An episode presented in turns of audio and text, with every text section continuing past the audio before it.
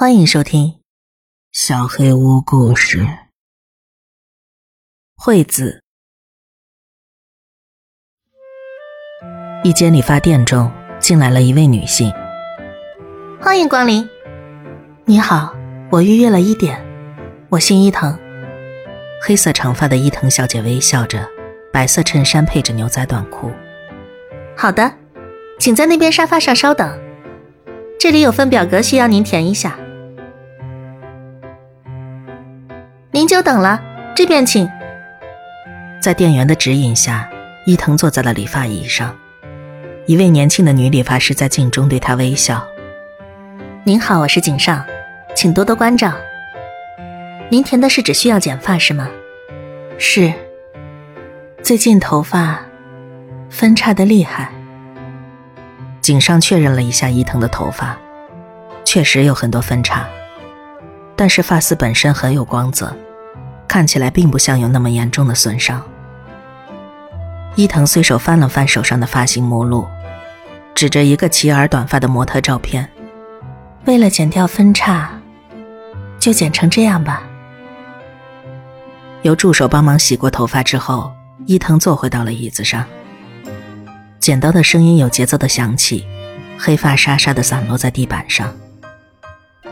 在看恐怖故事吗？看到伊藤手机上的画面，井上兴致勃勃地问道。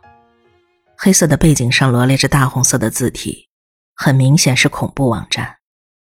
是，你听说过惠子这个名字吗？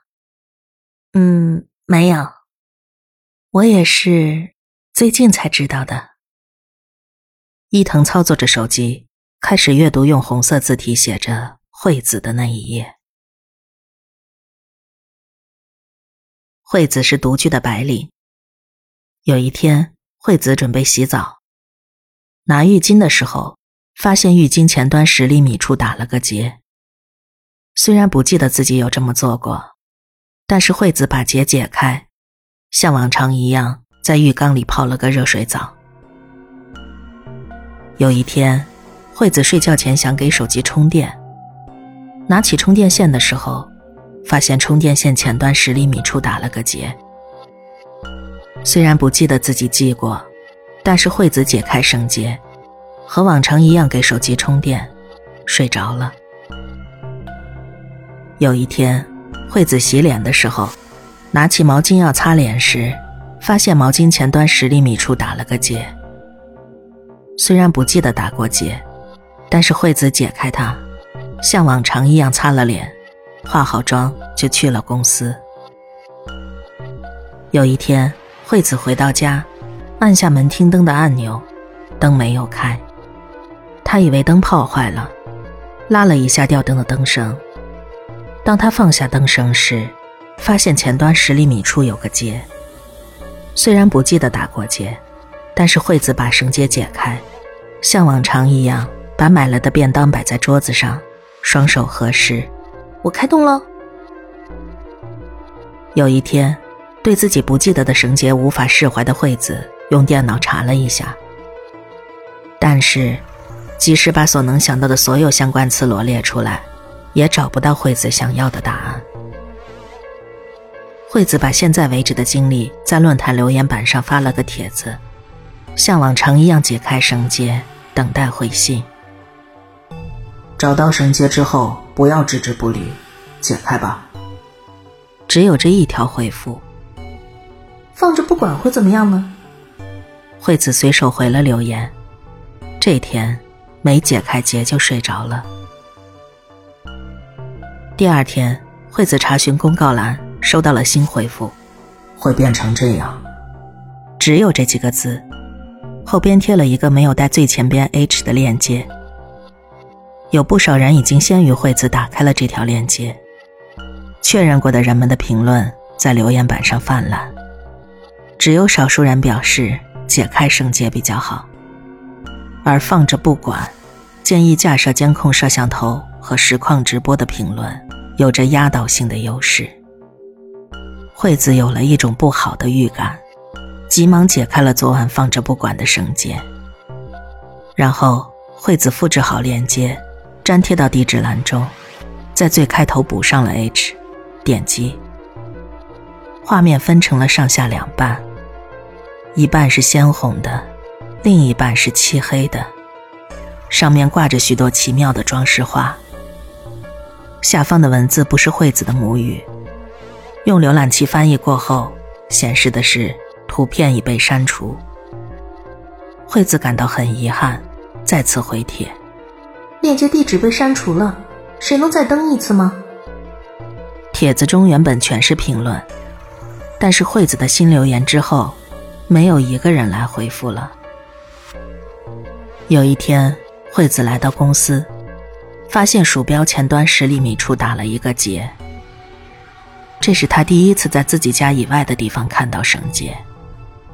虽然不记得自己系过，但是惠子解开了绳结，像往常一样结束了工作，踏上了回家的路。从那以后。惠子就一直为打结的事烦恼着。看到细长的东西，就会产生好像所有东西都有打结的错觉，最后还会产生不可能发生的幻觉。有一天，惠子想到了如何摆脱这个厄运的方法。她辞掉了工作，跟男朋友也分手了。一间简陋的公寓房里。像全裸人体模特一样的人躺在床上。没有窗帘的窗户外照进乌云密布的天空，但是惠子的心情却是晴朗的。线、绳子、电源线、USB 线，以及其他所有能系绳结的东西，即使是很粗的东西，也全部处理掉了。头发和体毛也全部小心翼翼的剃光了。门铃响了，惠子走过去打开门，把手机放在脚边。为了不让别人看到自己的裸体，她快步躲到了客厅的沙发后面。门开了，还活着吗？是哥哥的声音。Hello，接着传来的是哥哥女朋友的声音，有着一头乌黑亮丽秀发的美人。还没死。好，手机和吃的都放在这儿了。谢谢你们一直照顾。哼，回头见了。门被关上了，室内恢复寂静。惠子锁上门，拿起脚边的手机和食物。因为充电线已经处理掉了，所以不能给手机充电。惠子现在有两部手机，轮流让哥哥给她充电。冰箱也处理掉了，所以让哥哥把食物和冰袋送过来，保存在野营用的冷藏箱里。衣服也全部处理掉了，不能外出。虽然有些不方便，但也逐渐习惯了这种生活。尽管添了很大的麻烦，但是听惠子说明情况之后，哥哥就一直这么尽心尽力的帮助他。门铃响个不停。是不是忘记什么了？惠子打开门，快步躲到沙发后。门开了，脚步声越来越近。忘了什么？从沙发后探出头的惠子表情僵住了，面前站着一个男人，就是此前分手的前男友。喂，刚才那个人是谁？是我哥哥。你有事吗？哼，哥哥，你撒谎！我没骗你，没事就请你离开。三个人一起玩是吗？耍我呢？女人！什么？突然剧痛传来，前男友手里拿着一把尖刀，鲜血和内脏从惠子被撕开的腹部散落下来。前男友居高临下的看着躺在地上的惠子，再次猛力刺了下去。两天之后，像往常一样来送手机和食物的哥哥发现了尸体，报了警。查看过门口的监控摄像后，警察很快破案，逮捕了前男友。后来他被判无期徒刑，目前仍在服刑中。但是这件事并没有结束。听说惠子过着全裸生活，一直进行着偷拍的公寓管理员，在警察的搜查行动中被捕。他通过惠子楼上房间的地板，在惠子房间的正上方设置了摄像机。问题就出在这个偷拍的影像记录，本来已经被警方没收了，原本不应该出现，但是公寓管理员的电脑感染了病毒，意外的流了出来。打开信封，里面是一张 DVD 光盘，标签上用红色的记号笔写着“惠子”。朋友说是在网上买的，出于兴趣，我买了下来。我把光盘放进播放器，按下播放键。公寓的一个房间内，一具呈大字形倒下的遗体，内脏从腹中滚出，垂在地上。突然，阳台的磨砂玻璃拉门上出现了一个人影，摇摇晃晃的，两只胳膊显得异常的短。画面突然像卡壳了一样，下一瞬间，房间里出现了一个瘦削的、像人体模型一样的东西。他低着头，无法确认表情。雪白的身体摇摇晃晃，垂着的紫红色手臂更加不规则的摇晃着。两只异常短小纤细的胳膊上，有着不可能存在的东西。是绳结，两只胳膊的肘部都打了个结。除非把骨头全部拍成粉碎，否则不可能在胳膊上打结。那个人体模型跪坐在遗体旁边，无力的抓住腹部垂下的内脏，慢慢的将其拖出体外。将大肠拖出两米左右之后，他停下了动作，将大肠扯断。然后，用不熟练的动作在大肠上打了一个结，又开始把内脏放回遗体体内。放好内脏之后，人体模型站了起来，摇摇晃晃的在室内来回踱步。在拍摄这段影像的摄像机的正下方，他停下了脚步，全身摇晃着，无力的抬起垂下的紫红色的双臂。仿佛在高呼万岁。他抬起了头，他脸上的皮肤就像用削皮器剥下来一样，又黑又细的一条一条，从中间朝着上下左右各个方向伸出，每一条的前端都打了个结。他的眼球飞了出来。唯一还很漂亮的嘴角抽动了起来。虽然这段视频没有声音，但是我还是读出了他在说什么：黏糊糊，黏糊糊，黏糊糊，黏糊糊，黏糊糊，黏糊糊。某论坛的帖子里。链接地址被删除了，谁能再登一次吗？这是惠子最后发表的评论。惠子只是误以为没有人回复而已。对于一个帖子，可以回复的数量是有上限的。惠子的评论正好是最后一条。虽然有不能添加新回复的提示，但是惠子好像并没有注意到。之后。在标题的末尾添加了序号二的新帖子被立了起来，也有给惠子的回复：不可能再登录的，太诡异了，马上就会被删除的。对呀，是啊。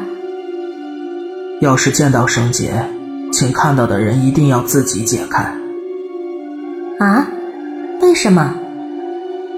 因为会给别人添麻烦。不明白。哈？问号？问号？问号？伊藤看完惠子的故事之后，隔着镜子对井上露出了笑容。怎么样？我觉得很有意思。啊 好可怕！惠子的哥哥后来怎么样了？啊，建志啊，脑梗塞死了。建志有出现他的名字吗？伊藤没有回答井上的问题，继续说道：“我一开始也以为只是开玩笑呢。惠子说要把装在纸箱里的衣服都扔掉。”建之就帮他拿到了旧衣回收站，因为有很多很贵的衣服嘛，我就拜托他留下来，但是他顽固的拒绝了，我就偷偷抽出来一件，有一件超级可爱的连帽衫，但是帽衫的抽绳在很奇怪的位置打了结，我就解开了嘛。然后，事到如今都无所谓了。啊，对不起。井上停下了手里的剪刀。呃，剪完了，长度会不会有些短？井上在伊藤背后照上一面镜子。伊藤一边透过镜子看着后脑勺，一边用手摸着。啊，没关系。这个长度，连结都没法打了。结，啊，我来的时候不是有吗？像头发分叉一样的结。啊，每天晚上，我都躺在枕头上绑着头发，直到我快要神经衰弱了，才意识到，如果你帮别人理个发。不就等于是帮那个人把结解开了吗？啊，下一位客人好像等得不耐烦了。谢谢，再见了。下一位客人。伊藤伸手指了指最里边的理发椅。是谁？理发椅上坐着一个低着头、像人体模型一样的人。在理发店里。光头的人只会让人觉得充满违和感。井上战战兢兢的走过去，在背后搭话：“不好意思，客人。”像人体模型一样的东西抬起了头。井上看着镜中的那张脸，尖叫着昏了过去。